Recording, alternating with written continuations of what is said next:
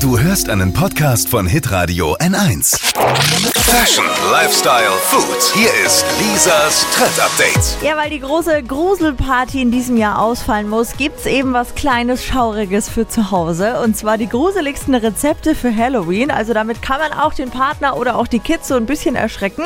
In diesem Jahr voll im Trend ist der Vampir-Burger. Und da macht man so ganz gruselige Augen oben drauf. Überall ist Ketchup, was aussieht wie fürchterliches Blut.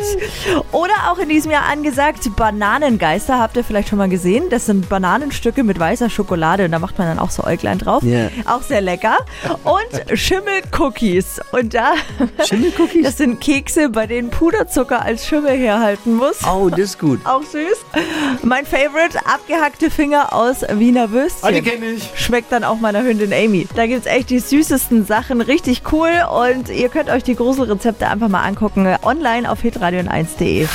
Lisas Trend Update. Jeden Morgen um 6.20 Uhr und 7.50 Uhr bei Hitradio N1.